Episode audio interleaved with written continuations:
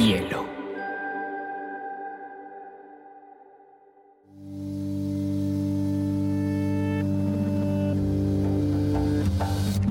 Coincide con la noción de estilo tal como se La lectura debe ser una de las formas de la felicidad y no se puede obligar a nadie a feliz. Pero no tengo idea de lo que va a suceder después. Entonces un libro debe describir esa situación. Y pasado en la vida ha sido aprender a leer una pizca de exageración en esa frase.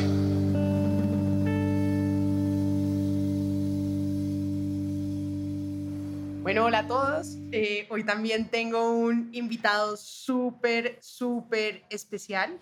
Eduardo Salazar es un amigo lector. Nos conocimos como con muchos amigos lectores por las redes. Traga, Eh, traga Twitter a tuya. pues la mía, hacer Me parece muy bien, me parece muy bien, pero además es un gran coleccionista de libros, de ediciones raras, es uno de los grandes coleccionistas de arte de Colombia y es consultor empresarial de negocios y estrategias específicas. Y nos encontramos particularmente por amigos en común y por un gran amor al conocimiento y a los libros. Eduardo, qué rico que estés acá con nosotros para hablar de una de nuestras favoritas, Marguerite Yourcenar. Pues, María José, un, un placer. Entenderán que esto resulta simultáneamente conmovedor para mí. Conocerte y pues eh, ponerle cara a los tweets y a los posts tuyos, eso ya es muy emocionante. Y además que sea la excusa para hablar de una de las autoras favoritas mías y en especial de uno de los libros que yo considero, digamos, indispensables para los tiempos que corren. Me imagino que estamos hablando de Memorias de Adriano. El mismo. Fantástico. Ahora pasamos a este gran libro. Les vamos a contar un poquito de Marguerite Yourcenar. Ella en realidad se llama así porque es un anagrama de su apellido, porque tiene más nombres que Dios. En realidad su nombre es Marguerite Antoine Jean-Marie Gistin Clinac de Cranillencourt. Cranelcourt, exacto. que es además dificilísimo, tiene como cinco nombres, dos apellidos. Quien tiene cinco nombres, dos apellidos, pues la pelada muy marquetera, muy pensante en esa época, decidió acortarse y llamarse Marguerite Yourcenar. Esta pelada era aristócrata. Eh, su padre muy conocedor del conocimiento, eh, muy cercano a ella. A ella se le murió su madre muy joven, creo que En el parto, le dio en el fiebre parto posparto. y a los 10 días falleció, entonces ella fue pues casi que huérfana de madre y su padre, que le llevaba 45 años en esa época, la crió, la crió, pero la crió eh, con una convicción absoluta hacia el conocimiento. A los 11 años esta pelada ya hablaba latín, griego, clásico, hablaba alemán, hablaba italiano, había leído todos los clásicos, cero literatura infantil, o sea, esta, esta señorita pues ya se sabía todo y además era una gran viajera con su padre que viajaban por Europa, pues de familia medio francesa, medio Belga. belga, porque nació en realidad en Bruselas. Y es una mujer que adquiere un gran conocimiento, un gran amor al conocimiento desde muy pequeña, muy conectada con ese amor con su padre y por la relación intelectual que tenía con él. Y se vuelve, pues, evidentemente, en tal vez una de las escritoras más importantes, porque además fue la primera que entró, A la Academia Francesa, fue la primera mujer. mujer que entró a la Academia entró a la Francesa. Academia Francesa, creo que es la única que se ha ganado dos premios Fémina, se ganó el premio Erasmo, es decir, en términos de eh, credenciales en el mundo literario, eh, en filología y en estudios clásicos, pues no se compara, creo que tiene algo así como seis o siete PhDs honoris causa, porque ella después es adoptada por Estados Unidos en su- la parte tardía de su vida, se va a vivir a Maine, eh, se enamora ya, ya hablaremos del amor de ella, que era una mujer muy, Muy fluida en, en su vida amorosa, todo menos aburrida, y termina viviendo una parte muy grande en Maine y siendo muy reconocida en Estados Unidos. Yo creo que en Estados Unidos es gramo a gramo el país donde fue más valorada eh, por, por la lectura, digamos, laica, por la gente no de la crítica. Allá es un fenómeno. En Estados Unidos tú te encuentras mucha gente que la ha leído, no así en España, muy poco en Colombia. Y yo no sé, creo que en Francia, si bien es, Es muy famosa y reconocida, muy claro. reconocida, yo creo que la conocen mucho como con la lógica de la crítica, que ella fue, era una gran estudiosa de la lengua francesa. Eh, Gran traductora, además. traductora, tradujo a Virginia Woolf, tradujo a, Imagínate. Cava- a Cavafis, tradujo a um, Henry James. Que eso era- es otro nivel, y, total. a, y a ella, pues a español la traduce nada más y nada menos. Que Julio Cortázar. Uno de nuestros favoritos también, por supuesto, no podíamos Su dejar de hablar. Todos se conectan, ¿no? O sea, como que todo. todos los grandes escritores terminan como conectados de alguna forma o terminan haciendo parte de la obra del otro. Evidentemente, creo que una de las cosas que es importante hablar de Marguerite Yourcenar es que es, tiene una obra gigante. Si quieres, arranquemos hablando un poquito de Memorias de Adriano, que además tuvo que escribirla como en varios años, en una casi una década, porque lo cogía y lo soltaba y estaba obsesionada porque alcanzó a visitar la Villa Adriana, donde, donde se obsesionó con Adriano. Y evidentemente en esta obsesión de Adriano, Adriano empezó como que casi que a buscarla, o sea, ella empezó a sentir como un vínculo muy fuerte, pero no sabía cómo agarrar esa historia y como que muy estudiada, es históricamente una novela absolutamente rica, porque es una narración en primera persona de una carta en la que Adriano le narra a su sucesor su vida, pero ya desde el momento muy cerca a su muerte, repasando su vida, pero es evidentemente una, mm, por así decirlo, una obra muy criticada porque la gente dice, pero a ver, si no conozco a Adriano, ¿usted cómo dice cómo siente a Adriano? ¿Usted cómo dice que, que ese muchacho sintió así o se enamoró así o iba viviendo así? Que la verdad tú no piensas y sí es súper, súper osada. Muy Es- es muy osado porque evidentemente tú puedes tener los hechos históricos de qué pasó en esa época, qué pasó en Roma, qué pasó en el siglo II, eh, cuál era la relación en Roma con las ciudades, cuál es la relación en Roma, digamos, con, con el contexto histórico y cívico, pero uno metérsele a alguien para representar su voz, representar sus emociones, representar sus reflexiones, basado tal vez en cartas, basado pues en documentos, pues definitivamente es casi que una locura. Yo especulo do- dos cosas a Margarit. Yo he tenido con ella una relación y me he permitido como ciertas especulaciones. La primera, solo como para agregar ahí un apóstrofe, mm, yo creo que el guiño que ella hace de la, la modificación, eh, de alguna manera utilizando casi las mismas letras, solo una sola vez la C, es un guiño a la mamá, por no haberla conocido. Ese era el Krajenkur, el Yursenar, para dejarlo ahí, era como esa guiño, lo hizo desde muy joven. Eh, lo segundo que a mí me toca mucho y es como esta especulación, es que ella vivió muy enamorada del papá.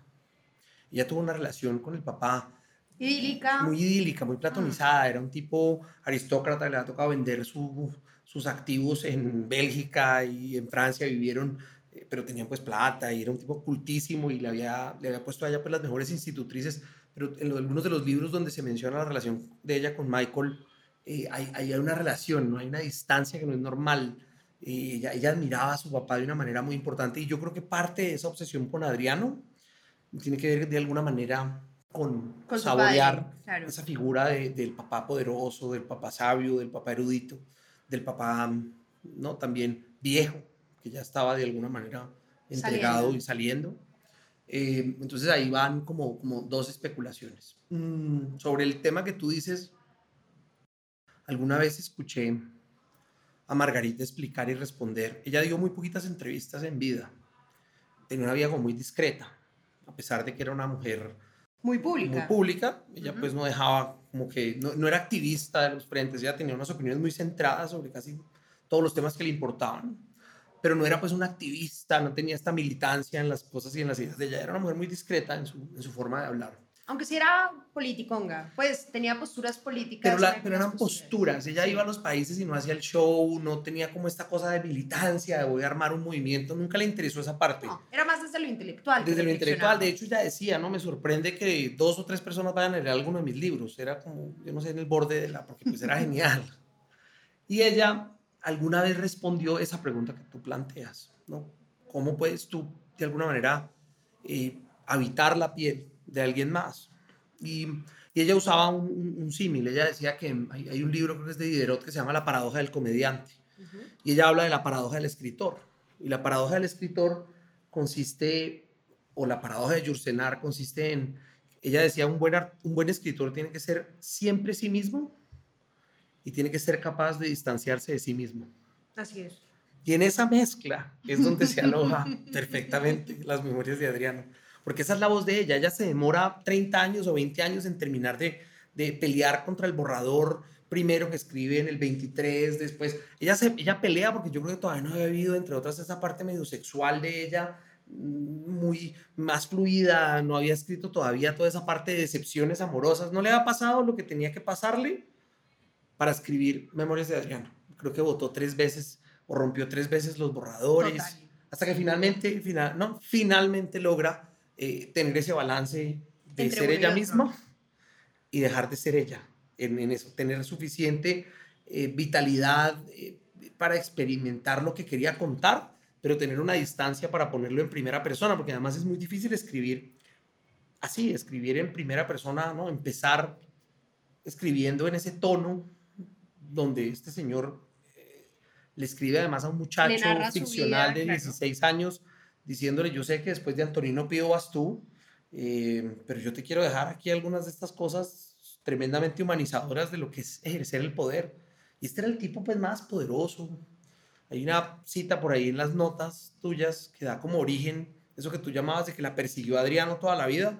Ella se encuentra una frase de un francés, voy a decir que es Flaubert, donde dice, ¿no? En el, cuando habían dejado los dioses y todavía no había llegado Cristo, que es ese periodo de la historia de la humanidad, el hombre caminó solo cuando ella coge ese, el hombre caminó solo, bueno, ¿quién era el hombre más importante en ese periodo que el hombre caminó solo? Sin los dioses místicos de la mitología griega y sin que todavía irrumpiera el cristianismo.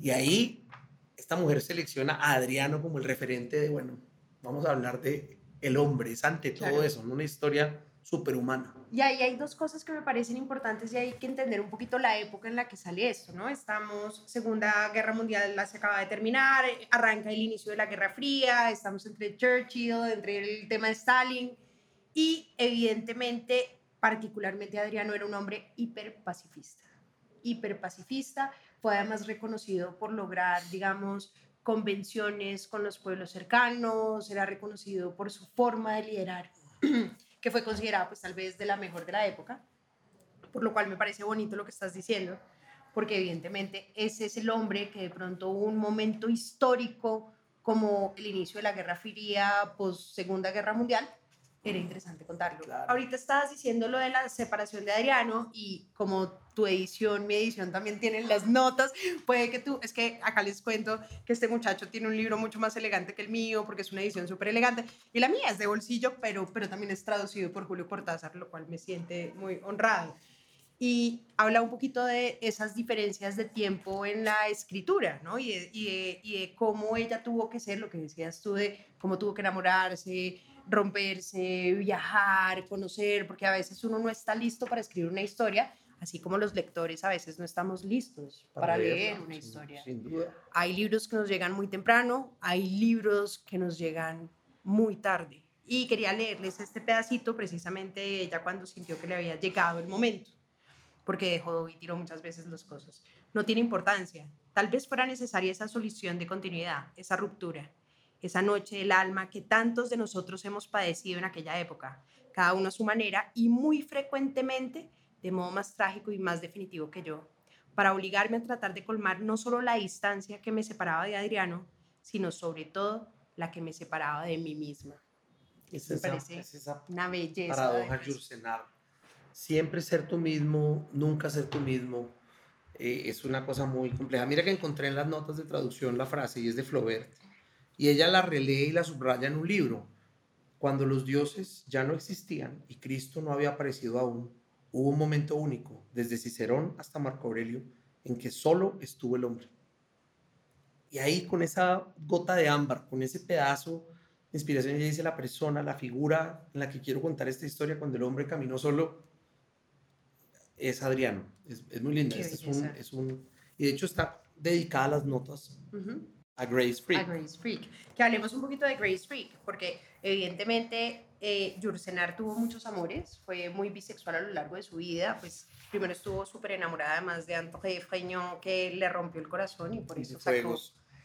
fuegos, que son como los poemas eróticos más espectaculares del mundo. Ah, eh, y después conoció a su gran amor de la vida, que fue Grace, que fue su traductora y fue por quien se fue a Estados Unidos y me da mucha risa porque todas las entrevistas dicen, no, es que la amiga, pues marica, la, la esposa, la novia, la pareja, la, la compañera, pareja. no lo- Entonces, la amiga fue súper importante para Yursenar porque se volvió como su mano derecha en todos los sentidos, hacía el papeleo, hacía todas las diligencias, hacía la manutención, era la editora, o sea, era la súper mano derecha, se volvió como su, de verdad, su, su combinación perfecta para trabajar.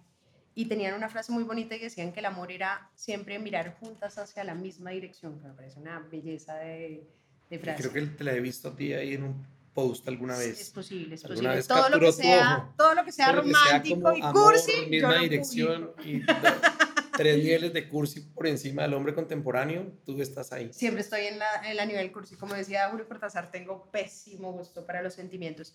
Cuéntame tú, ¿por qué llegaste a Marguerite? Eh, ¿Cómo llegaste a ella? Y, ¿Y cuál ha sido tu relación con ella más allá de este libro particular? Pues mira, mm, do- dos temas. eh, en Margarit co- coinciden, convergen dos grandes intereses. El, el primero interés eh, tiene que ver estético, puramente, leer las traducciones de Julio Cortázar. El acto de traducir, eh, pues es, es, ¿no? traductore, traditore, es decir, eh, puede traicionar o engrandecer una obra. Y alguna vez en una reflexión sobre Julio Cortázar, me enteré que este había sido un libro que él había escogido para poder traducir. De hecho, él, él termina traduciéndolo y la primera edición, por eso es en Argentina. La primera edición de este libro en español es en la edición suramericana, que fue la que nos editó además 100 años de soledad, la primera edición. Entonces yo con la editorial suramericana tengo una relación de coleccionismo, ¿no? Como intenso. Entonces, cualquier cosa que aparece, la, la busco. Y cayó primero en mis manos con eso y empecé a verlo en la versión puramente estética y lo leí como en ese interés.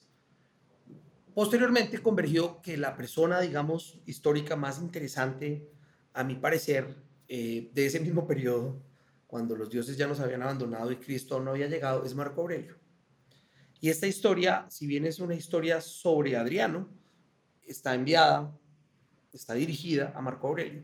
Lo que resulta in- incomprensible, Adriano, y esto es histórico, ve el potencial de Marco Aurelio a los 7, 8 años. Y yo digo, bueno, ¿qué tiene que ser uno a los 8 años para que un emperador que lo ha visto todo, que ha no sé, luchado en Guerras. las ah, ejército de batallas Trajano, enormes. que ha ganado y conquistado territorios, que ha- se impresione por ti y te haga miembro de la orden ecuestre y, y le diga a tu sucesor, que era más cercano en edad, Antonino Pío, oiga, el que toca adoptar para que siga las riendas de esto, es ese peladito de, de, de- de, siete años, ocho años, once años, que, que Ah, tiene que ser uno a los. 11 años para impresionar a un emperador. No, pues, ¿Cómo es sea, el programa educativo? O sea, yo quiero ver el pensum para que eso suceda y que después resulte siendo semejante emperador. Claro. O sea, que además no, no haya sido pues un acto de marketing. Eh, Sobre todo porque Adriano venía de una familia común y corriente, española, un padre pues con unos intereses ahí medio normalitos, pero no era que tuviera ningún espacio especial en la sociedad como para estar tan cercano a ser un emperador, ¿no? tal cual. Esa dinastía en general tu- tuvo un gran acierto, una gran coincidencia, y es que entendieron que no, no, no necesariamente tu genética y tus genes eran los mejores preparados para eso. Y entonces ellos se llaman los adoptivos. Ellos todos adoptaban al emperador que seguía, no tenían vínculo de sangre, excepto precisamente el último Marco Aurelio que se lo deja al hijo, que es un desastre cómodo. Pero hasta allá todos terminaron adoptando al que era en su momento el más competente de los que ellos conocían. Eh, y eso estaba bien, ¿no? Pues finalmente eh, peleó muchas veces con Adriano, Adriano era muy cercano a la esposa, termina ahí, eh, ¿no? Siendo de alguna manera el elegido por casi que obligación. Eh, después viene este Antonino Pío, Antonino Pío, de hecho, le piden que adopte dos, uno que se llama Lucio Vero y a Marco Aurelio. Lucio Vero, dicen, pues yo no lo conocí, era una estampilla de hombre, que la cosa era divino, pues, y ahorita hablaremos de hombres divinos porque en Adriano hay un componente muy bello de ese amor de Adriano por Antino. Eh, Lucio Vero era pues muy, era más militar, más fuerte y Marco Aurelio tomó la toga de los estoicos a los 14 años. O sea, a los 14 años pidió permiso para ser filósofo. Yo digo, bueno, pero ¿cómo se produce ese tipo de genialidad? Yo ahora que estoy de papá, eh, me interesa mucho eso. Y para cerrar el ciclo, termino llegando a, a, entender después la genialidad de Margarit, cómo Margarit fue el producto de la educación clásica en 1920, 1930, ya ella hablaba, no sé, el único idioma que no le interesó aprender fue el español. Increíble. Hasta japonés, tradujo, tuvo su final de vida, una cosa tremendamente asiática, una cosa como Tao eh, y oriental, hizo unos versos sobre eso y unas traducciones sobre eso. El único que no le interesó fue el español pero el italiano, el alemán, el francés, el inglés, escribía en inglés. ¿Tú sabes lo que se requiere para escribir en inglés siendo uno francófono? ¿Tú has leído a Marco Longo, a Andrea Marco Longo? No. Fue muy famosa en el High Festival, pues porque tiene varios libros, precisamente, además Andrea Marco Longo es como una rubia, eh, o sea, una vieja espectacular que uno nunca se imaginaría que se metería en el estudio de las lenguas antiguas. Y escribió varios libros, La lengua de los dioses, enfocados en griego, y tiene una, una amiga la entrevistó precisamente para semana y le dio esta respuesta de por qué es importante el estudio de las lenguas antiguas, que te la quiero leer. El estudio de las lenguas antiguas, como el latín y el griego, se ha reducido porque ahora hay otras demandas en la educación y en el medio laboral. Y, contrario a lo que la gente piensa, lo interesante de estudiar una lengua tan poderosa y tan rica como el griego no tiene que ver con la gramática tan distinta a las palabras que nos parecen ajenas, sino que va mucho más allá. Estudiarlo es adquirir un estado de mente distinto, más lógico. No es una lengua que se estudie porque sí, sino que implica enfrentarse a uno mismo, a nuestras capacidades y a la cantidad de cosas que se pueden comprender a través de su lógica. Estudiar griego nos permite forjarnos como personas, como ciudadanos y nos permite saber quiénes somos antes de saber qué queremos hacer. Bellísimo. ¿Qué tal la belleza? Ah? Entonces mi pobre hija creo que va a chupar latín y griego. Lo aprenderemos juntos porque yo pues evidentemente... No sabes, no, yo tampoco. Vamos a tener que hacer un curso poco, rápido de eso. Sí, pero, pero sí, entonces yo llego a eso, mi papá es un gran lector, de hecho todo lo nuestro, toda la cultura pues nuestra fue heredada vía paterna, nos dieron eso en el tetero. Este era un libro favorito de mi papá, esta copia era de él. Em, y, y finalmente llegué a él. Pero te voy a decir solo una cosa para los oyentes tuyos. Pocos libros, pocos, merecen tanto, tienen tanto mérito en las segundas y terceras lecturas como este libro. ¿Por qué? Porque este libro tiene además una capa muy interesante de reflexión sobre condición humana y en especial la condición humana cuando se tiene el poder, cuando eh, el ejercicio de, de, de, describir la relación con los demás ficcional de este hombre poderosísimo es una escuela de humildad, es una escuela de pensamiento, las ideas liberales, además es que Adriano, y en voz de Margarit, logra ponerle como ese, ese acorde, era un humanista de los que ya no había, es decir, eh, fue el primero de hablar del concepto de clase media, fue el primero de hablar de conceptos que cuando tú los lees dices, este tipo tenía, era estoico además, había, había tenido una forma de relacionarse con, con, con, con sus mismos límites, con sus rutinas, entonces es un, es un libro extraordinario, extraordinario en las relecturas. Y, habla del amor de una forma bellísima, habla del deseo de una forma bellísima, habla de la sexualidad de una forma también bellísima, porque como, como mencionábamos, pues Marguerite era bisexual, pero casi todos los personajes de sus novelas también ejercen la bisexualidad de una forma además muy bonita y muy natural y yo creo que es una forma también de presentar su estatus político de diversidad en diferentes formas, porque además en esa época es cierto que Adriano tenía un amante, porque en esa época estaba bien que él tuviera su esposa y tuviera un amante que era un chico bellísimo a quien amaba, del cual me puedes hablar. Ya que sé que me vas a decir algo de él. Antino era, pues de hecho mira que durante unos años este libro se volvió un poquito como un libro de culto en los movimientos, digamos, progresistas LGBTI. Yo creo que con mala justicia, porque más que eso y hacer esa referencia a eso, es una referencia al amor. En ese caso, aquí no había el sesgo ni el prejuicio. Eh, aquí lo que había era, si algo, el tema de cómo un emperador de semejante poder se enamora locamente de un sirviente. Porque Antino, pues además era pues, esa línea entre sirviente y esclavo.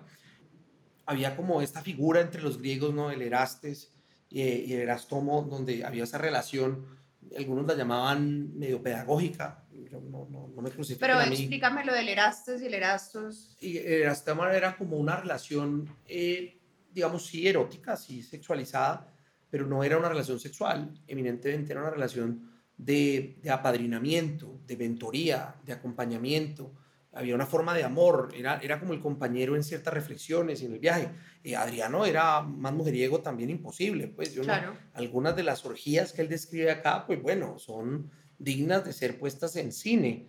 Eh, No es un libro recomendado para menores de 18. Después nos demandan, Eduardo. Sí, por favor, léanlo, léanlo bajo la supervisión de, de una persona, digamos, Adulta, adulta y con- responsable. Es más, la pueden leer acompañados, puede ser más divertido. Adriano pues habla aquí de, de- de muchas cosas. De hecho, en algunos momentos ya en la fase final, él escribe esta ficción eh, cuando él ya se está muriendo.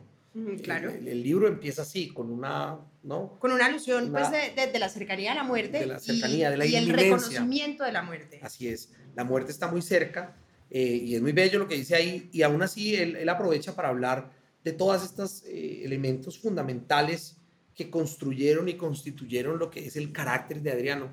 Y ahí esa relación con la sexualidad y con el deseo pues fue para él muy importante. Él no la niega ni se esconde detrás de eso, ni, ni, pretendía que, la, que su imagen pública fuera de una y su imagen privada otra. En eso es muy honesto, es un texto muy honesto. Entonces, esa relación con Antino, Antino muere muy joven.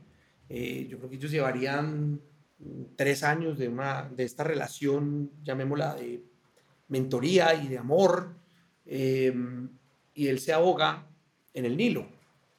Y este man se enloquece. Claro, porque estaba Eh, perdidamente estaba enamorado. perdidamente enamorado, pero, pero de nuevo, ¿no? Es decir, sí tenía esa intensidad sexual, pero no era, no, no era un amor sexualizado, era también un amor de que él veía seguramente en Antino un potencial y Antino lo complementaba a él de una manera que a un poderoso, como que solo lo puede complementar a aquellos que no anhelan ese poder. Es que era una cosa muy, muy linda. eh, es- Que no an- anhelan competirle. que no le en otro compiten, ahí había otra cosa.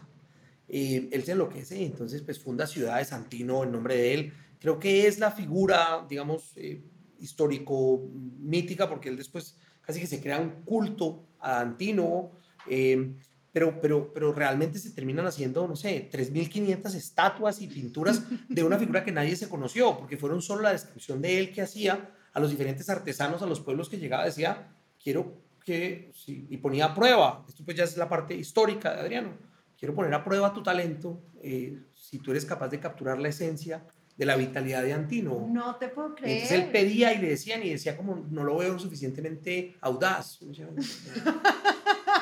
¿Cómo es eso? ¿Cómo diablos pones a Y, y es una- femenino, tiene una cara divina. Antino era, pues era además una, el, el arquetipo de belleza, mm, no, no esa belleza mm, brusca de la barba poblada, sino imberbe, era adolescente. Es una cosa pues mu- muy especial.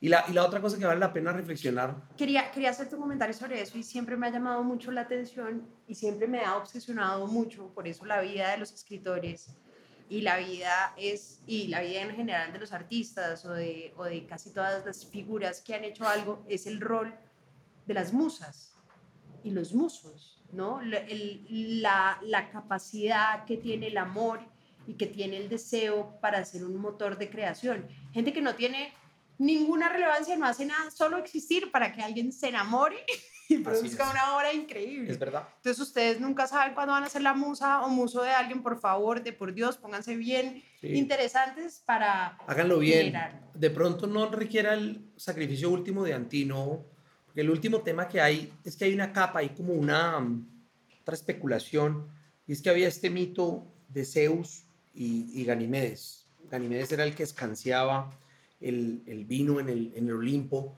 y Zeus se enamora pues de Ganimedes, era la cosa más bella. Si ustedes buscan Ganimedes, imagen aproximada, también van a ver pues esto era la cosa más bella, y él lo rapta, el rapto de Zeus a Ganimedes. Y entonces un poco esta, es- esta idea había de que, de que si, si Adriano veía a Antino inmolarse delante de él, sacrificarse por él y morir por él, eh, le iba a terminar dando unos poderes para gobernar. Entonces había todo este mito alrededor de que fue también una parte del sacrificio último que hizo él sin pedirle, como que se entera de esto y dice, no, yo haré ese último sacrificio por ti. Tiene una capa también muy mística que después se recoge en un montón de mitología alrededor de Antino, la figura, al punto de que hoy, habiendo sido un esclavo amante de un emperador, que yo te garantizo que hubo por ahí 284 millones de él, nos acordamos de las historias. Yo creo que del mito de Antino han escrito, yo por lo menos he leído cinco o seis cuentos alrededor del mito de Antino en una cantidad de, lenguas, porque fue muy importante. Grandes escritores han reflexionado sobre eso, Virginia Woolf, todo el mundo ha reflexionado sobre ese, e, ese mito, entonces logró hacer que trascendiera. Es curioso, ¿no? Yo le voy a dar la inmortalidad a uno porque este se va a sacrificar para darle la vitalidad a Adriano. Ahí hay una, hay una historia de amor. Alucinante. Sí, un sacrificio mutuo.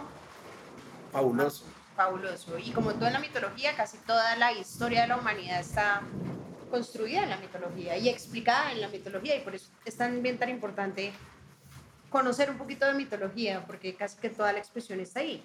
De hecho, eh, obviamente, Fuegos está, es la representación o la nueva interpretación de los mitos y pues todos sabemos que los mitos griegos, bueno, no todos sabemos, pero digamos que algo que es interesante de los mitos es que son personajes que tienen historias, pero que cada mito varían un poquito. Así es. Y eso es muy curioso porque hay varias interpretaciones en las que pues uno descubre cosas nuevas. y en las que hay incestos, y en las que hay amor, y en las que hay traiciones, y en las que hay parecidos, y en las que hay toda la diversidad de problemas humanos de los cuales la lengua y tal vez la moral no es capaz de conversar. Y eso es también el, el, el, el valor que tienen estas historias que tienen como ese elemento mítico alrededor de ellas, es que le pueden poner palabras a cosas que de otra manera sería muy difícil hablar de ellas, sería muy difícil ¿no? ir señalándolas por ahí. Total. Si, si, alguien no les crea... ¿Qué tal el complejo de Electra? ¿Quién va a hablar del complejo de Electra? ¿Quién va a hablar de eso?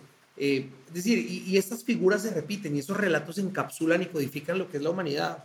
Y algunos se reproducen y son más exitosos en llegar 200 o 2000 años después. Por algo hay, algo, algo todos hemos tenido nuestro antino. Es, curioso decirlo así, pero, pero esa relación, ¿no? ahí, hay algo, ahí hay algo de esas. ¿no? Los musulmanes hablaban de eso, de, de, que, está, que uno tiene muy compartimentalizado. Occidente llegó y el cristianismo para decirle, bueno, tú tienes que hacer todo para una persona. Esa es una promesa dura de cumplir de lado y lado.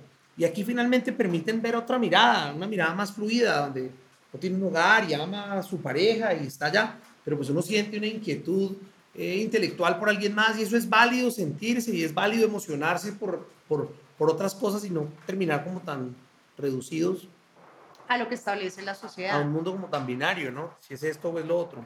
O no puede ser de un lado contrario, porque ahí hay una cosa y es que evidentemente en nuestra cultura occidental las cosas solo pueden ser de determinada forma. En cambio, las culturas orientales siempre permitan que haya la presencia de dos opuestos que se complementen. Tal cual. ¿no? En, en el occidente o en nuestra cultura, si es blanco no puede ser negro y si es positivo no puede ser negativo.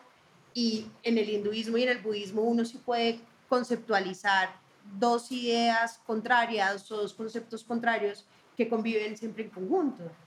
Y yo creo que eso es además lo más atractivo también como de leer, es como permitirse entender que hay diferentes formas de vivir, diferentes formas de vivir, de sentir, diferentes formas de, de, de entender estas cosas que tal vez nos llegan a, a, la cabeza o que nos llegan al corazón o que nos llegan al cuerpo y que son válidas también, solo porque uno no tenga referentes sociales no significa que uno no pueda hacerlo. Y en esto Marguerite me parece sensacional, porque también escribe otro libro que es Alexis, que si quieres, me imagino que te lo leíste, ¿qué opinas de Alexis? Curiosamente, yo de ella, a mí me faltan Opus, eh, Nigrum y, y, Alexis, y porque realmente me he quedado leyendo mucho Fuegos, las memorias de ella y, y las memorias de Adriano, porque siempre le extraigo una capa más a ese, pero ese es uno de los libros que ella inclusive decía era tremendamente importante en eso, así que por favor, Llévanos allá, María José.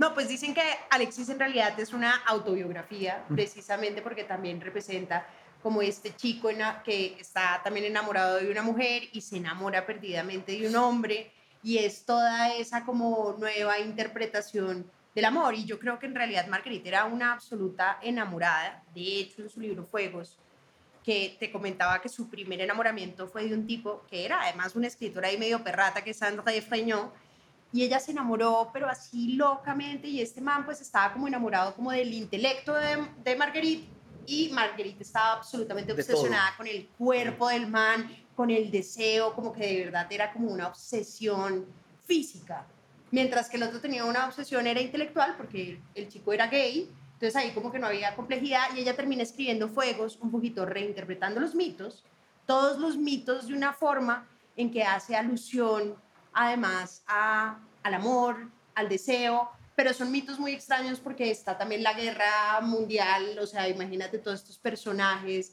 del pasado con situaciones de la actualidad y en cada, cada frase tiene, o sea, tiene al final de cada uno de estos relatos unas frases que uno dice poesía pura. Les voy a leer un par que me fascinan.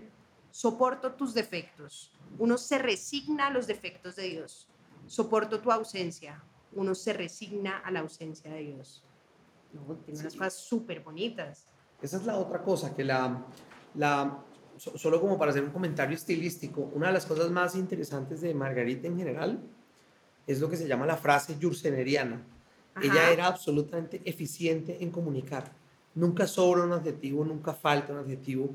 Por eso yo creo que entre otras Cortázar quería traducirla, porque es que era como la mezcla perfecta es de una eficiencia, de una economía y de una precisión en el lenguaje absolutamente abrumador. Ella no le sobra, no le falta. Si tú solo sacas de los libros de ella algunas frases de lo que logra decir como frase, eh, terminan siendo en sí mismos ensayos, tratados sobre la humanidad, en todo. Ayer leía en Archivos del Norte una reflexión sobre su padre y donde dice, no, la, la muerte es un sacramento que solo sirve a los más dignos. Muchos hombres se desvanecen, pero muy pocos mueren. Y habla pues de desvanecer y morir como si fueran dos conceptos y tú te quedas ahí pegado porque las metáforas de ellas son... Hiperpoéticas. No, no, son todo lo que decía... brillantes. Es, es, una brillantez comunicacional. Total. Como no creo que haya otra. Eh, la, la, eficiencia, eh, ella inclusive decía... La eficacia. La eficacia, la eficacia con la que es capaz de comunicar y cualquier persona que lea a Margarit, si tiene un mediador que medio lo lleve a, a, a, cogerle ese amor, ya no lo suelta. Y no te suelta porque yo creo que esa que es tu profesión central, yo no creo que haya ¿La alguien... La, sí, yo no creo que bueno, haya no, nadie... Central, no bueno, tanto, la comunicación. La comunicación es, es, a lo que me refería ah, bueno, yo. ¿Tú eres abogada? Soy abogada. Wow. Pero comunicadora de personalidad. Sí, definitivamente pues tú tienes ahí como tu lado Margarit, porque ella, ella, ella sí hablaba de que para ella era fundamental que se comunicase, que, no, que el proceso de narrar no escureciera la idea claro. por adornarla, sino que al final llegara como una cosa lírica, poética, que te, se te queda en la cabeza pero que tú seas capaz de decirla en tus palabras. Es que tú puedes coger cualquier frase de Marguerite y volverla y a decir en tus palabras. Y eso es una cosa muy poderosa en lenguaje. Y que no es tan común en muchos escritores, porque muchas veces lo que pasa es que el escritor tiene que mostrar su inteligencia o su conocimiento. Conocemos muchos escritores que lo que tratan es como de bluff, como de, como de mostrar todo lo que saben. Y uno lee y uno no entiende nada. Así o sea, es. yo a veces cojo unos escritores y digo, pero no entendí nada, soy muy bruta definitivamente. Pero esta pelada, como dices tú, no solamente es absolutamente una mujer brillante, porque son reflexiones muchas filosóficas Total. de la vida, del amor, de la muerte, de, de, la inmortalidad, del deseo, de, como dices tú, del poder, pero que evidentemente se transmiten de una forma muy cuidadosa. Y creo que hay algo que es muy atractivo y es uno encuentra en Adrián un man brillante absolutamente brillante. No, ella, ella y en Opus y, y, y, y, un escritor, o sea, tú puedes convertir a un protagonista brillante si tú eres brillante. Si tú eres un escritor bruto, no puedes hacer que, tu, que tus personajes sean tus inteligentes. no pueden habitar eso. Porque tus pensamientos no llegan a ese punto. Sí. Se requieren muchas genialidades para eso. La genialidad de Adriano, la genialidad de Margarit y la genialidad de Cortázar. Y por ahí de los tres termino diciendo, no, es que esta pieza es es, es, una obra pero, maestra. Pero volvamos a Fuegos que tienes ahí tú marcada. Ah, bueno, tenía, tenía otra frasecita de Fuegos que me parece divina y es... Fabulosa, famosa. ¿A dónde huir? Tú llenas el mundo. No puedo huir más que en ti. Me, me encanta, mira, te la sabes y todo, me parece fantástico. Y evidentemente, pues esta pelada es... cuando habla de Antino, tiene por ahí una frase en, en Adriano que se llama El amor y la locura son los motores que hacen mover la vida, andar la vida. Y entonces ella empieza a hablar de estas cosas y de pronto deja una, una frase de esas. Ahorita, eh, y, y, para que sigamos pues con otros de los libros, que tiene muchos, pero solo quiero, desde la primera, yo no sé si tú tienes esa teoría, pero García Márquez hablaba de eso, ¿no? Como si, si tú logras que la primera página y el título sea, ya, como que te da el tono de ahí para allá de todo lo que tiene que pasar. Yo no, sé si eso es verdad. No, no, no, yo sí creo que es verdad. Yo, como lector sí te quiero decir que yo, si yo cojo un libro de Stefan Zweig y yo ya leí la primera párrafo y me cuesta trabajo desconectar la neocorteza, decirle, esto no nos lo vamos a leer todavía, cálmate. Y hay otros libros que tengo que decirle, y le voy a dar un chance, voy a llegar para la página tal, hasta que ya hay unos que digo, bueno, eh, creo que le di suficiente. Y, Oportunidad. Y, los pongo ahí. Yo los acaparo, los acumulo, los atesoro, pero también los, los olvido y los ignoro. También eso se vale en los libros. Uno no se vale completamente. No, uno nunca puede leer por obligación y lo que tú dices, la primera página marca casi que el ritmo de la lectura y el tono en el que uno está, porque a veces uno a veces estás en un en un mood o estás como en un momento de tu vida y tú sabes qué necesitas, o sea, si estás hiper deprimido que te vas a ir a leer un libro de depresión. ¿no? O sea, hay, hay, hay, libros que uno le dice, no, se trata de la muerte de un personaje y uno dice, no, eso no lo necesito en este momento. Y a veces uno dice, yo quiero una historia de amor, yo quiero una historia eh, de esas que generen alegría. Te dejo leer, querido. Pero es que entonces mira, mira lo que es el tema del tono. Empieza, no, querido Marco, y esto fue una cosa muy importante para, para ella porque ella retoma este libro con esta primera frase. Ella como que encuentra unas notas que había hecho en alguno de los viajes en Yale que estaba dictando una conferencia. En un baúl, ¿no? En un baúl. Y se encuentra que ella escribió tal cual, he ido esta mañana a ver a mi médico Hermógenes, que acababa de regresar a la villa después de un largo viaje por Asia. El examen debía hacerse en ayunas. Habíamos convenido encontrarnos en las primeras horas del día. Me tendí sobre un lecho luego de despojarme del manto y la túnica. Te evito detalles que te resultarían tan desagradables como a mí mismo y la descripción del cuerpo de un hombre que envejece y se prepara a morir de una hidropesía del corazón. Digamos solamente que tosí, respiré y contuve el aliento conforme a las indicaciones de Hermógenes, alarmado a pesar suyo por el rápido progreso de la enfermedad y pronto a descargar el peso de la culpa en el joven Yolas. Yolas era el asistente que viajaba con él, el médico, que me atendió durante su ausencia. Es difícil seguir siendo emperador ante un médico y también es difícil guardar la calidad del hombre. El ojo de Hermógenes solo veía en mí un saco de humores, una triste amalgama de linfa y de sangre. Esta mañana pensé por primera vez que mi cuerpo, ese compañero fiel, ese amigo más seguro y mejor conocido que mi alma, no es más que un monstruo solapado que acabará por devorar a su amo. Es una belleza. es que es absolutamente genial. Y esos son los primeros 14 segundos, ya. Hay que leérselo. Suéltalo. Ahora que mi papá está pasando pues, por una enfermedad, yo volví a este libro y como que se lo leí y él me decía, yo no recordaba esa parte, pero me reconforta saber que un tipo de ese nivel de poder también tuvo que surtir por la enfermedad y que debo yo asumirla con esa dignidad, es reconocer que mi cuerpo puede que me abandone, pero aquí sigo yo. María José, es que es, una, es un tratado de humanidad. Absolutamente. Y lo que es bonito es eso, es un emperador que está en la cercanía de su muerte, y me lo decía de hecho una lectora ayer, que está en la cercanía de su muerte y pasa para atrás la vida.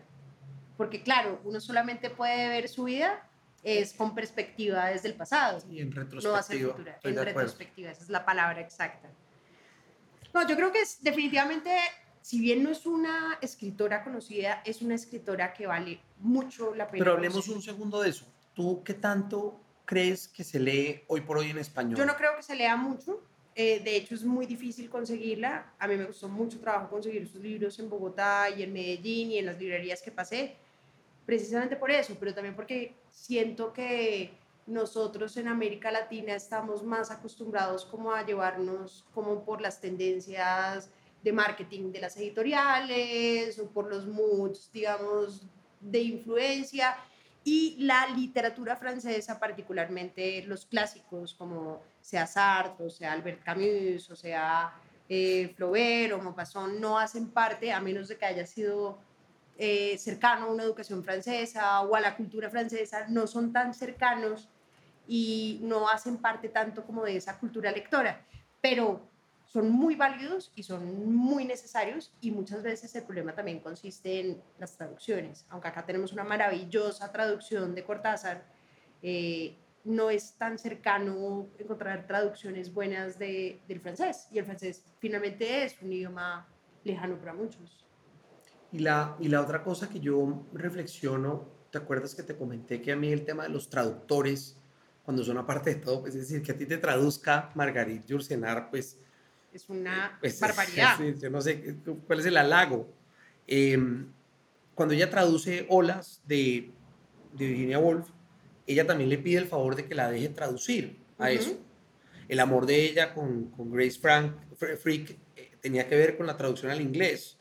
Ella después se vuelve amiga, digamos, cercana a, a, a todos los que traducía. Eh, es decir, la, ese acto de traducir un libro eh, de esta naturaleza, de esta prosa fina, eh, pues es, es, un acto de amor. Es un acto de enorme amor y compromiso para que esas ideas pasen, digamos, sin duda, con tu filtro y tocadas. Este es un libro súper cortasiano, o sea, tú lees la forma en la que el, el, el, ritmo es casi que se lee como con... Con, sí, con, con, con, un ritmo específico y hay una cosa, hay una frase que a mí me gusta mucho y es, los escritores hacen la literatura nacional, los traductores hacen la literatura internacional porque evidentemente siempre es una sobreinterpretación. Estaba buscando, no la encontré, pero había como una frasecita que había leído en el Malpensante que decía, la imposibilidad de la traducción se ve en que tú puedes tal vez traducir a Shakespeare del inglés al español, pero trata de convertir a Shakespeare ese texto en español, volverlo al inglés para que ah, sea Shakespeare. Es imposible. No llegas. No llegas nunca. No llegas y fíjate que la relación más fuerte que tenía, por ejemplo, Cortázar o tenía Gabo era con sus traductores. Y eran discusiones enormes de si puedo esta palabra o esta otra palabra, porque además hay palabras de cada idioma que son imposibles de traducir. ¿Y sabes, y sabes qué otra cosa que tiene la literatura en general de Yursenar? Ella era una mujer tremendamente erudita, ya lo establecimos, pero sus libros tienen un rigor histórico abrumador. Tú miras las notas del, del traductor o tú miras los, la, la, bibliografía de soporte, es decir, ella llega a estas reflexiones después de un ejercicio de investigación poderoso, pero, pero no te golpea la erudición. Sí, no es eh, como que tú no sabes nada, tenga, tenga. Absolutamente, hay cabeza que le pega a uno con algunos que uno... Oye, pero eso me parece chévere, es considerado además una obra histórica absoluta, precisamente porque educa y es una forma muy interesante de acercarse a la historia. Me imagino que tú eres un gran lector de historia. Mucho. Tienes pinta. Mucho. Y, y este periodo en particular, digamos que he leído las fuentes, he ido pues a algunas cosas. Estoy obsesionado por cómo es el programa educativo de Margarit y de Marco Aurelio. Entiéndeme que si yo pudiera pedir el pensum, el único experimento social que quiero es que Elena eh, ¿no? tenga algo de exposición a eso. Estoy, trabajo en eso y lo tengo escrito de cómo tendría que ser Pero una, una educación a clásica. Marco Longo, no, no, ya con eso, que acá prendado de uno más. Entonces lo leo mucho y, y, la realidad es que muchas personas tienen la nota biográfica, la imagen biográfica del Adriano de Margarita. O sea, si tú me dices, digamos, el, el Adriano histórico que muchos tienen en cabeza, no es el de la biografía Augusta, es, tiene que ver con ella. Ella le dio el carácter, ella le dio unos elementos, lo interpretó de tal manera que casi que hoy yo te diría que un historiador acepta el Adriano de Memorias de Adriano. Estoy convencida de eso, porque le dio voz, porque le dio personalidad, porque le dio recuerdos, porque le dio sentimientos. Y el problema es que ya no sé si el Adriano que existió es real o ya quedó eliminado para siempre ya, por ya, ya, nunca lo sabremos. Ya nunca lo sabremos y eso es un poco traumático y muy interesante. Y hay otra cosa que me parece chévere, Margarita, es que evidentemente esa, esa traída o, o, esa relación con la historia, tanto ella con los mitos como ella con la historia, porque es importante siempre traer la historia a una nueva realidad para reinterpretar la realidad, ¿no? Es esa y casi que frase de cajón que quien no conoce su historia está condenado a repetirla, pero es estúpido, pero en realidad es verdad, es, es, cierto. es la, el mundo siempre es circular, siempre se repite, las historias siempre se repiten y en la medida que uno pueda traer como aprendizajes del pasado, historias del pasado al presente, pues puede encontrar muchas más soluciones. Hay una frase que me fascina de este ensayo sobre la mitología y ella porque usa tanto la mitología en sus textos, que te la quería también leer, y es esto. Grecia supo formular durante siglos todos los aspectos posibles acerca de la metafísica y de la vida, de lo social y lo sagrado, y ofrecer a los problemas de la condición humana unas soluciones variadas, convergentes o paralelas, y a menudo diametralmente opuestas, entre las cuales puedes coger la inteligencia. Y en eso la mitología, tú lo mencionabas, eh, eh, es, ese compendio universal, es decir, no ha superado el tiempo, el, efecto Lindy que tiene. En, los, en 2000 años todavía hablaremos de estos mitos. Yo no sé si hablaremos. No, y fíjate que uno, por ejemplo, en el arte ve la representación en, en el Reina Sofía ves la representación del arte, la mitología una y otra vez en todos los cuadros, hace una representación importante y entra en otras disciplinas es precisamente por su relevancia. Y yo no siento que hoy mucha gente conozca a profundidad los mitos. Nosotros tampoco los conocemos. Yo más o menos me defiendo en uno que otro y le puedo recitar qué pasó eh, eh, entre uno y otro, pero, pero habría mucho más que conocer ahí. Mucho más. No, realmente los, los, los mitos además pues tratan de resolver esa, ese nudo complejo de lo que es ser humano eh, dándole palabras de nuevo, ¿no? permitiendo que se pueda discutir como en tercera persona cosas que a uno le pasan eh, por la cabeza. Y, yo creo que ese es el valor también de que Margarit, esa formación clásica que tiene, que, la, que, tú la ves en, en, en, casi que todos los libros de ella, tienen esa referencia, tienen ese elemento. El, el, el, otro que yo no me he leído, que tengo pendiente, porque dicen que es como el segundo gran libro de ella, eh, también tiene pues este personaje Zenón, que es el de Opus Nigrum, y dicen que es un libro también eh, fundamental. Eh, ella lo escribe en el 60 y pico, y ahí pues ya no es, es, plena Guerra Fría, y entonces está este tema sobre el protestantismo y la iglesia, y esa es como la, la forma de hablar de la Guerra Fría, de lo que estaba viendo, así como Adriano es también acerca un poquito de esto que está pasando en este mundo de entreguerras o posguerras. Eh, ella, ella siempre lograba como poner unos relatos que tienen cierta universalidad. Tú los lees hoy y uno vuelve y lee esto, pues a la luz de lo que, las locuras que nos están pasando. Eh, hay una frase, no, la encontré, donde hace una referencia a Adriano de, de, lo absurdo que era, lo absurdo que le parecía que los demás emperadores no se hubieran encargado de que a todos los pueblos vecinos de Roma estuviera en su bienestar, en su interés, que a Roma le fuera bien. No te puedo creer. Pero es así, como con una de esas discusiones tan obvias, ¿sí? Si yo lograra que cada vecino del imperio tuviese en su mejor interés preservar el concepto de Roma, yo me ahorraría todos los problemas. Y ve uno esto pues a la luz de Putin enloquecido, diciendo, pero ¿en qué momento se nos olvidó todo?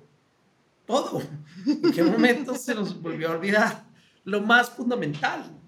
Eh, entonces, yo, yo, yo, sí creo que hay una temporalidad de estos que, que difícilmente ¿no? un relato no mitológico lo adquiere. Ella, ella finalmente escribe con un tono ¿no? como para los tiempos. Ella ¿no? pareciera, por lo menos cuando yo la leo, que no le está escribiendo a un, a un único personaje, sino a todos los personajes que seremos eh, hacia adelante. Y, y ahí hay un valor, pasado, y eso, y eso, ahí entra un clásico, ¿no? Dicen que los clásicos son esos libros que no han terminado de decir lo que tienen que decir, porque no importa en qué época los leas, siempre, van a tener, siempre van a traer reflexiones o ideas más. Es como 1984 de Orwell o Animal Farm de, también de Orwell, que uno dice, caray, o sea, cada vez que lo leo encuentro cosas nuevas y es como un poquito el espejo de la inteligencia o, o, esa, es, eso que te, que te empuja un poquito porque tiene tantas interpretaciones, pero es tan interesante para reflexionar que definitivamente vale la pena conocerlo. ¿Por qué más recomendarías a los lectores acercarse a, a Margarita y ya vamos cerrando? Porque se nos yo, yo les dejaría tres recomendaciones. Ella escribe un libro a los 16 años, de ahí un poema al papá. El Jardín de las Quimeras se llama. 16 em, años. ¿No? Quiero hacer la acotación donde se sale como esa especulación. Bueno, pero si uno a los 11 y 12 ya habla latín y griego. habla latín, pues a los 16 un poema al papá, pues es como los niños que le llegan la, el dibujo hecho en la, la patica, no sí, eso no tiene gracia para ella. Pero es un, es un poema muy bien. Yo, yo, no sé si a Margarita es mejor entrarle por la poesía, eso lo dirás tú. No. Porque la poesía de ella es, es, es, de prosa, no es una poesía pues así parnasiana como le gusta al colombiano normal, sino es una poesía muy elaborada, yo, ¿sabes qué pasa? Que la gente no le gusta tanto la poesía. La poesía es muy difícil, es, es un gusto adquirido que no es tan común. Entonces, no sé si la poesía sea un buen camino para todos, precisamente por la dificultad Las- de, sí. de acercamiento y de sensibilidad. Tienes que Sí, es verdad, el lenguaje metafórico de la poesía, No si es tú no estás fácil, no acostumbrado estás a dibujar acostumbrado con tu mente lo que te dicen esas palabras, te quedas como con unos conceptos que no te Y hay gente que me dice. María José, no entiendo, no entiendo lo que dice. Y le digo, es que no es para entender, es para sentir. Pero mientras uno desarrolla esa sensibilidad, puede arrancar La prosa. con, con la Entonces, prosa. yo diría ese. Sin duda, si se puede empezar por Memorias de Adriano, eh, yo creo que, es, es decir, inclusive si, si uno no lo termina, tampoco es verdad, como no tiene un objetivo, no tiene una trama, no, tú no tienes que, uy, es que me perdí, ¿qué pasa en la última? Tú te puedes coger realmente, pues idealmente Puedes desde el leerte la comienzo, mitad y pero si te lees la mitad y a los seis meses la otra mitad, cogiste la mitad de las reflexiones y después la otra mitad, ¿no? Exacto. No te perdiste la temporada ni te lo van a dañar. O sea, eh, yo, yo creo que es un libro eh, que de verdad vale la pena darle el chance. En poesía, pues ya verán, los que nos gusta esa poesía carnal, eh, desbocada y tal, váyase de una vez a fuegos. Total. Y, y empiece por esos epigramas, por esa parte final donde ella como que remata los, pues, Claro, los porque hay que explicar entonces en Fuegos qué pasa. Ella tiene la interpretación de los, de los mitos, que es por ejemplo Aquiles o la mentira, o están también, por ejemplo, Freda o la desesperación, pero después del mito están esos pequeños poemas que es como la conclusión del mito y la representación, porque ella igual estaba como en este momento de tusa terrible. Yo creo que la tusa es un muy buen también des- desarrollador el, de, el- de- motor, el- motor de obra. El, el motor que hace andar la vida. Y la otra cosa, y aquí va la rara y no convencional. Ajá.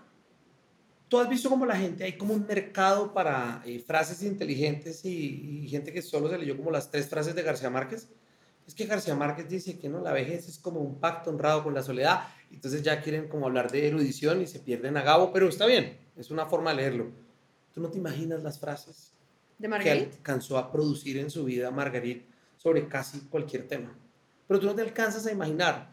Entonces, si tú quieres una aproximación eh, y tienes una presentación de PowerPoint que hacer y no quieres caer pues en... en- en- Bueno, en- pillen pues, está recomendando, busquen en Google frases sí, célebres frases Marguerite célebres, de Marguerite. Yourcenar, y cojan una y hagan una tertulia. Yo les dejo como, por ejemplo, eh, no sé, muchas. Es que realmente A ver, lee las que te te trajiste acá en la leer, te tarea. voy a leer, te voy a leer en la tarea una que ahorita que tengo ese tema de la vejez que también es de Adriano, ¿no?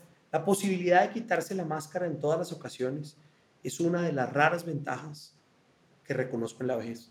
No, ay, qué belleza. Y uno ve al viejito, uno al papá, y uno que ya puede hablar así, dice uno, "Marica, es verdad.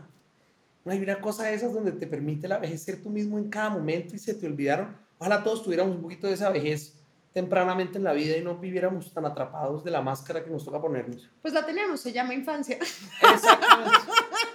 El, el problema es sí, el problema es de la adolescencia en adelante. De la adolescencia que encontramos todas las máscaras para protegernos Todas. de estas Y sociedades. te voy a leer la última porque pues realmente eh, es, es, es, es muy inteligente todo lo que decía y esta la pensé en ti. Tú que eres tan, tan, tan poética, que te gusta tanto la poesía. Le deja a ella esta frase a los poetas. Vosotros, poetas, habéis hecho del amor una inmensa impostura. El que nos toca en suerte siempre nos parece menos hermoso que esas rimas emparejadas como dos bocas, una sobre otra. Ay, qué belleza. ¿Cómo navegar a Marguerite antes de leer a Marguerite? Frases, Marguerite Yourcenar, cojan una, sírvanse una copa de vino, llamen a su significant other, a su antínodo, a su Antoine, a su Grace, y, y, y discutan una a la Total. vez. Y Al amor, al amor. Al amor. Perfecto. Entran ustedes derechito a querer a Marguerite. Bueno, muchísimas gracias por este espacio, nos divertimos muchísimo. Creo que Margarita es evidentemente muy desconocida, pero por eso mismo vale la pena hablar de ella. Y ha sido todo un placer, Eduardo, conversar sobre literatura contigo. María José, que sean muchas más las veces que podamos hacerlo.